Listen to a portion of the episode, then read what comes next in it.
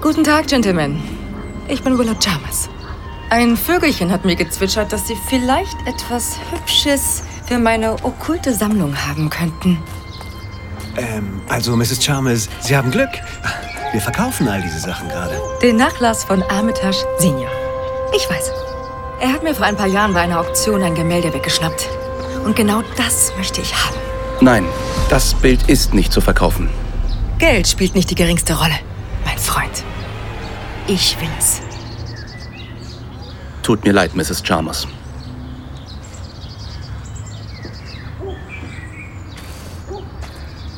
Unter dieser Nummer bin ich jederzeit erreichbar.